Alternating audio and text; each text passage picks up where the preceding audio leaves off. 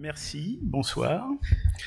Bon, ça fait déjà pas mal discuter, hein, c'est bien. C'est manifestement, on n'a pas l'air d'avoir une idée très claire de ce qu'il faut faire de toutes ces données de microbiome.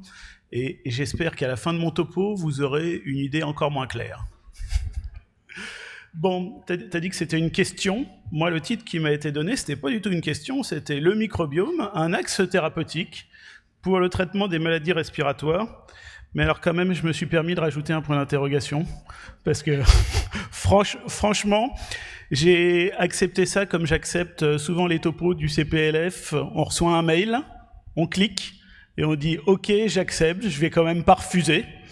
Et puis après, peut-être, je sais pas, quatre mois après, j'ai regardé le titre, je me suis dit « Mais qu'est-ce que je vais pouvoir raconter dans ce topo ?» Alors, avant de faire la célèbre euh, diapo de, conflit d'intérêts, j'en ai un premier là-dessus. Je travaille dans un centre de mucoviscidose et euh, je vais vous parler pas mal de mucoviscidose aujourd'hui. Après et avant toujours la diapo de conflit d'intérêts, juste pour dire que c'est une question qui est une question chaude dans la littérature. Il y a certains de ces articles qui ont déjà été euh, plus ou moins montrés en, en diapositive. Mais quand vous regardez, c'est des articles qui datent de 2017, de 2018. Et euh, dans tous ces articles, la question d'utiliser le microbiome comme cible thérapeutique ou comme guide des thérapeutiques est posée dans différentes maladies. On voit beaucoup de choses passer dans l'asthme, on voit quelques trucs passer dans la fibrose pulmonaire, c'est un petit peu discuté dans la BPCO, dans l'hypertension artérielle pulmonaire aussi maintenant, mais tous les articles sont quand même extrêmement prudents. Je vous ai repris, euh, bien sûr, de façon non exhaustive quelques titres. Vous voyez que le premier titre, on vous, met un point d'interrogation pour savoir si c'est une cible thérapeutique, que le deuxième titre, c'est un potentiel, et que le troisième titre, c'est A Promising Approach, donc, dans tous les cas, c'est certainement pas une approche quotidienne d'aujourd'hui. On va discuter de choses que pour l'instant, on maîtrise pas bien. Il faut être clair, il y a euh, dix ans, on pensait que le poumon était stérile. Dans le projet initial de euh, microbiome euh, mondial, il n'y avait pas le microbiome respiratoire. Il a été mis dans un second temps. Et vous allez voir qu'en thérapeutique, on est aussi un petit peu en retard la slide réglementaire. Bon, microbiote en pathologie respiratoire, j'ai pas besoin d'une très longue introduction, ça a déjà été euh, largement fait, mais euh, tout ça pour dire quoi? Pour dire que euh, globalement, on vous dit chez le sujet sain, tout va bien, c'est euh, l'homéostasie, c'est le microbiote euh, normal. Et puis chez le sujet malade, et là vous choisissez votre maladie préférée. Si c'est l'asthme, c'est l'asthme. Si c'est la BPCO, si c'est le tabac, si c'est la mucoviscidose. Mais en tout cas, dans tous les cas, on vous dit dans la maladie, il y a une perte de diversité euh, du microbiote. Alors on peut regarder dans la mucoviscidose ce que ça donne. Hein.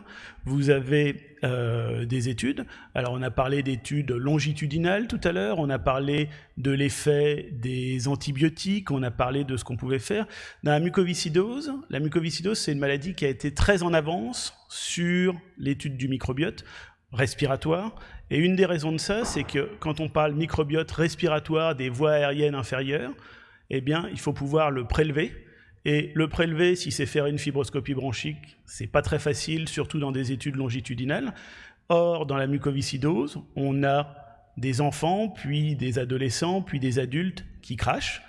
Très souvent, des expectorations qui ont été gardées dans des congélateurs pendant des décennies, et donc la possibilité d'aller regarder chez un même malade un petit peu ce qui se passe. Et après, d'aller corréler ce qu'on retrouve finalement à l'histoire du malade.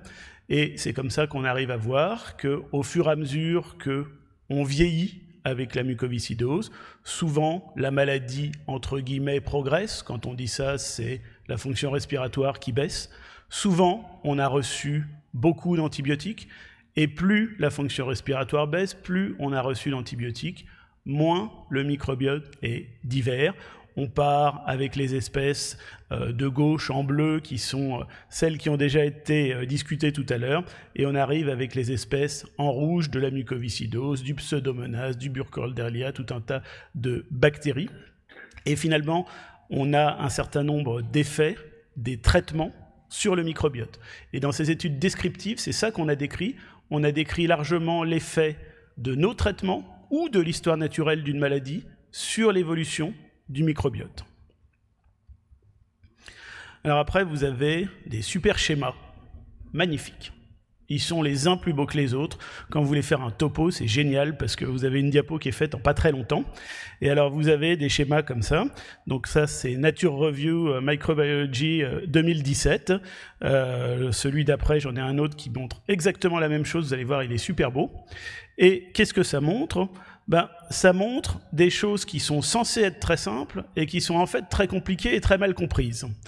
Quand on, quand on regarde ça, on dit quoi? On dit, ben, vous avez à gauche un sujet normal, et quand il est normal, ben, tout va bien, le microbiote respiratoire est bien, le microbiote digestif est bien, et puis il y a la, la célèbre flore digestive, dedans il y a des bactéries, et alors vous avez plein de substances très bien qui contribuent à notre homéostasie. Vous avez du LPS bactérien, vous avez euh, des acides gras à petite chaîne, vous, et tout ça, c'est très très bien parce que c'est sûr, bien sûr, ça fait euh, stimuler votre système euh, digestif, immunitaire, et puis vous avez des relations avec le poumon, et on vous fait une flèche qui revient comme ça, comme ça a été très bien dit par Madame von Mutius tout à l'heure.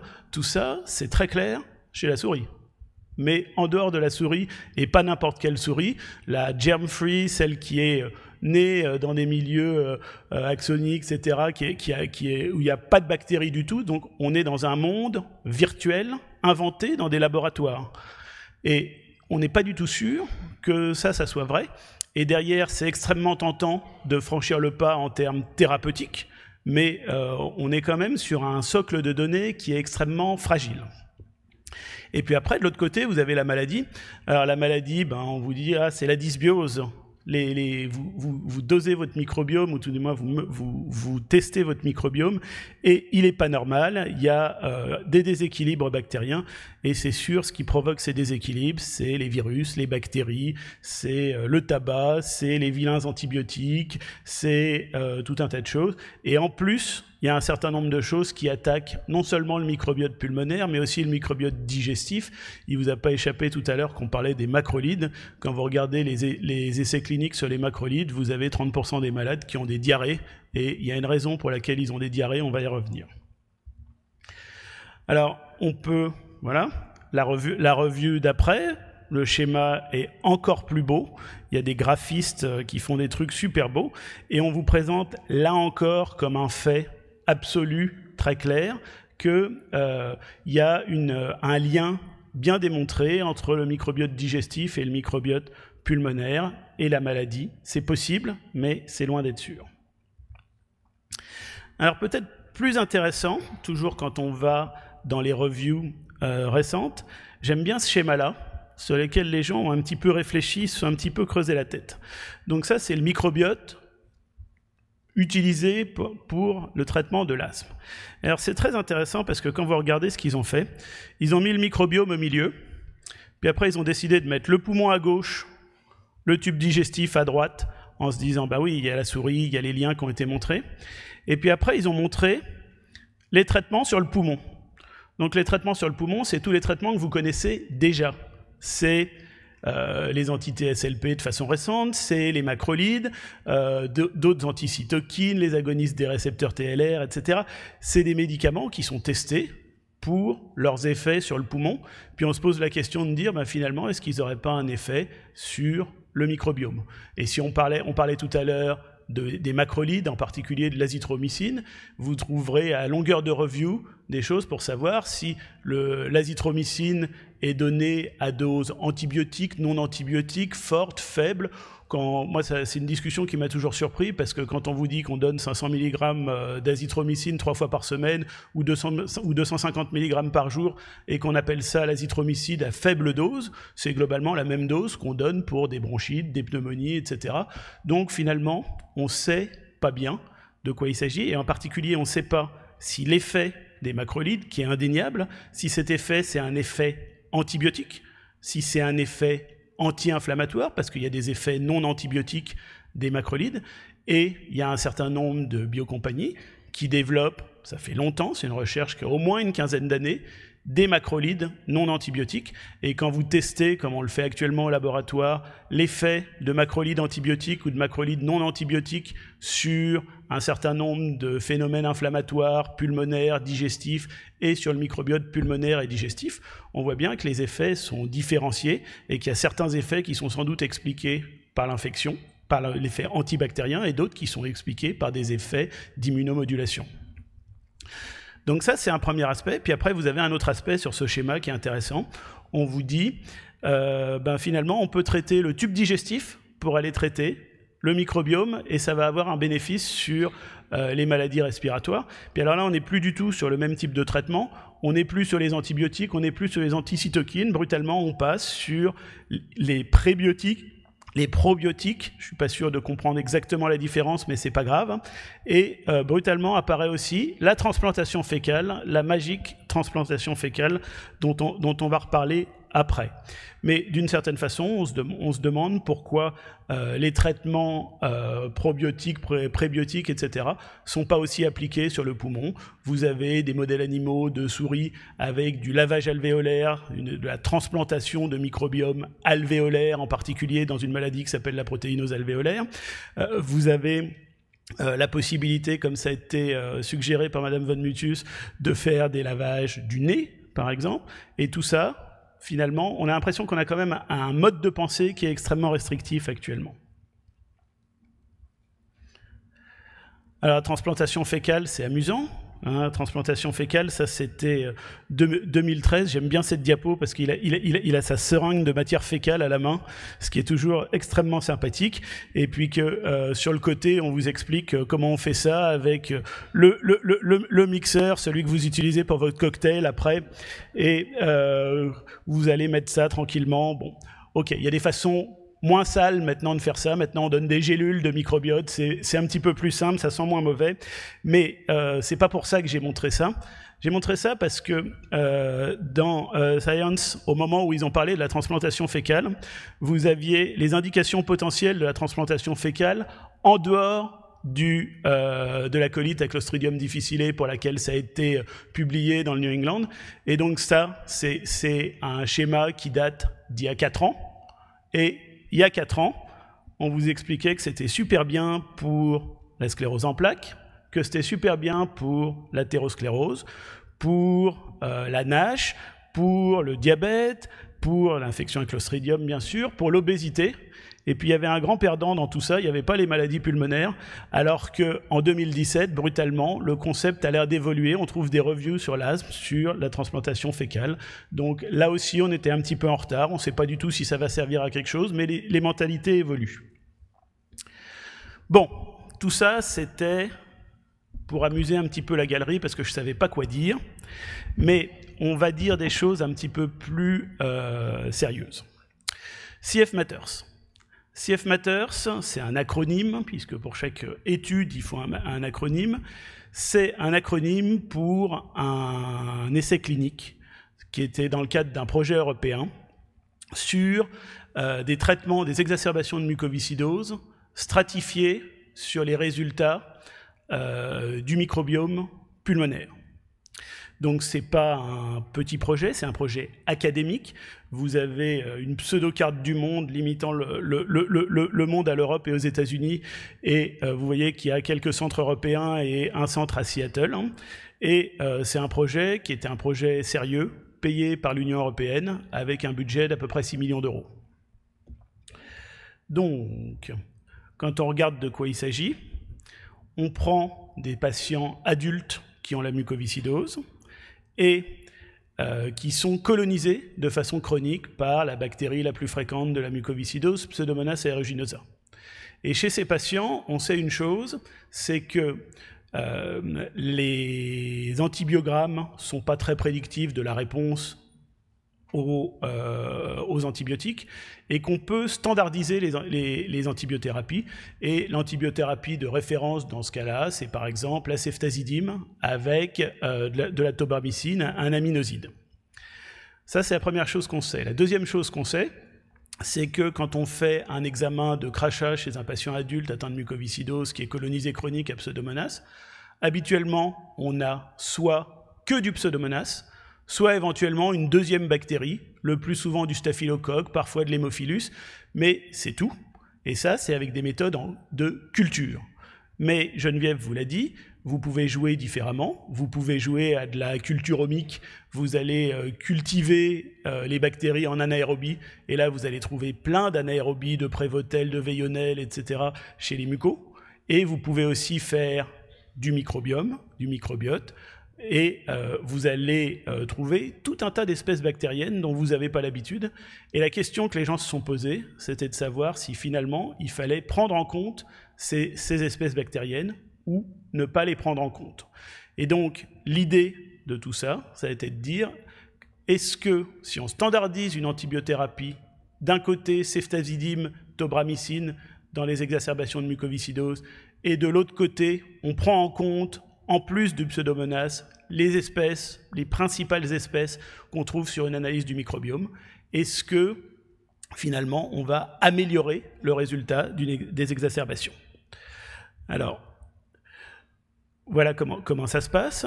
Les patients sont suivis dans des centres de mucoviscidose, ils sont inclus dans une étude. Alors ils signent un consentement et puis ils font un crachat dans un tube. Et alors là, premier problème, l'étude elle a commencé il y a 4 ou 5 ans maintenant. Euh, à l'époque, on n'était pas capable d'avoir une standardisation du microbiote et on n'était pas capable d'avoir du microbiote partout. Maintenant, si on regarde à l'hôpital Cochin, on a des gens très bien qui nous font des analyses de microbiote. Mais il y a cinq ans, on n'avait personne pour le faire. Donc, la stratégie de l'étude, c'est le, crachat, qui est dans un tube et il part de Paris en Irlande pour une analyse du microbiote. Là, on nous a dit que les coûts étaient un peu réduits, mais en fait, ça coûtait encore cher. Donc, c'est pas techniqué tous les jours. On attend d'avoir une vingtaine de crachats avant de faire le, run de séquençage, parce que sinon, ça coûte trop cher. Et donc, ça veut dire que pour avoir votre résultat de prélèvement, il vous faut trois mois. Pas facile de prendre une décision thérapeutique avec ça. Heureusement, il y a des études qui montrent que le microbiote est assez stable chez les patients atteints de mucoviscidose. Donc, vous les prenez en état stable, vous faites un microbiote, et puis à la prochaine exacerbation, Là, vous allez les randomiser. D'un côté, le traitement usuel, euh, ceftazidime, tobramycine, avec euh, des solutions alternatives quand vous avez une allergie ou quelque chose comme ça. Et de l'autre côté, un traitement en fonction des résultats du microbiome. Et puis, vous traitez 14 jours et vous regardez, euh, vous suivez le malade pendant un mois, puis même pendant trois mois pour savoir comment est sa fonction respiratoire, comment évolue son microbiome respiratoire, digestif, etc. sous antibiotiques. Alors l'objectif principal, c'était sur la fonction respiratoire. On peut passer assez vite pour vous montrer ce que, ce que pourrait être votre avenir. Voilà le type de choses qu'on recevait dans, le protocole. On vous disait, alors voilà, le patient, bah, c'est un essai clinique, donc il est codé.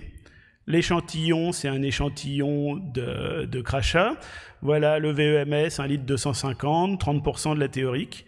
Et puis ce malade est connu chronique colonisé à Pseudomonas, mais quand son crachat a été analysé à Belfast, voilà ce qu'on ce qu'on nous a sorti. On nous a dit le, le, germe le plus fréquent, c'est Streptococcus. Et puis le deuxième, c'est Rotia. Et si vous aviez entendu parler de Rotia avant, tant mieux pour vous, mais nous, les premières fois, on était un petit peu embêtés. Puis après, vous avez Pseudomonas. Et vous voyez que ce n'était pas le, plus abondant, alors que c'est celui qu'on est capable de sortir en culture. Tout ça, c'est de l'abondance relative. Et puis après, vous avez de la prévôté là, puis après, vous avez d'autres choses. Et en fonction de ça, si le malade est dans le bras microbiote, il faut que vous euh, choisissez un antibiotique supplémentaire à mettre pendant la cure d'antibiotiques pour cibler les trois ou quatre principales espèces.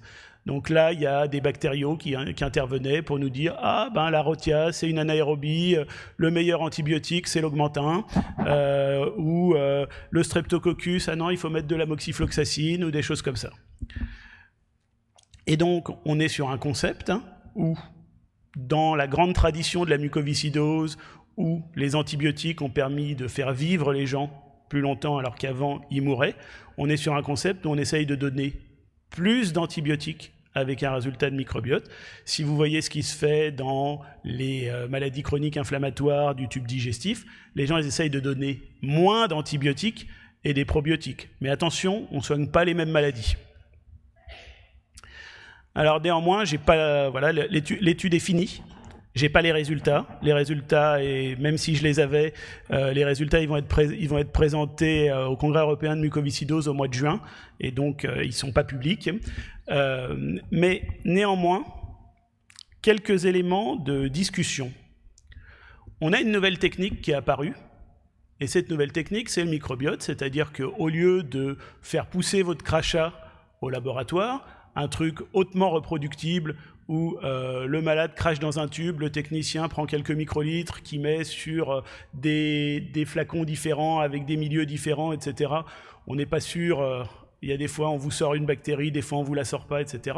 On est passé à un autre truc hautement reproductible, qui est finalement, on mesure du matériel génétique dans un crachat, et derrière vous avez le résultat que je vous ai montré ici, et vous dites, ça, ça a été mesuré dans le crachat, ça représente le poumon de mon malade, et donc on y va, je traite ça. Mais un peu de, comment dire, retenue. Ça, c'est un lobe pulmonaire qui a été retiré chez un enfant atteint de mucoviscidose. Quand on peut, il vaut mieux éviter ces opérations-là, mais bon, ça a été fait. Voilà. Et puis vous voyez, on vous l'a découpé en zones parce qu'il y a des vilains docteurs qui se sont amusés à aller couper des bouts de ce poumon qui avait été retiré au bloc opératoire pour aller faire du microbiome local. Et après, vous avez maintenant l'habitude de ce genre de, diagramme, et eh ben on vous montre quelle est la composition du microbiome local. Vous voyez qu'en fonction de l'endroit où vous avez prélevé, il est extrêmement différent. Et c'est des choses qu'on connaît assez bien, il y a des études magnifiques dans la mucoviscidose. Je, vais faire ça euh, très rapidement, trop rapidement, compte tenu du manque de temps, euh, qui vous montrent la chose suivante, qui vous montre que quand vous avez une colonisation à pseudomonas chez un malade atteint de mucoviscidose, la première fois que vous avez la colonisation, vous avez une seule bactérie. Après, tout au long de la vie du malade, vous avez la même bactérie, mais elle évolue de façon différente sur des niches localisées au sein du poumon d'un malade. Ça veut dire que on peut utiliser toutes les techniques qu'on veut sur un échantillon, sur un crachat, etc. On n'est pas très sûr de ce que ce crachat représente par rapport au malade. Et ça, que ce soit des techniques avec culture, des techniques sans culture. Et donc, il faut quand même rester un petit peu prudent avec ce qu'on fait et ce qu'on dit.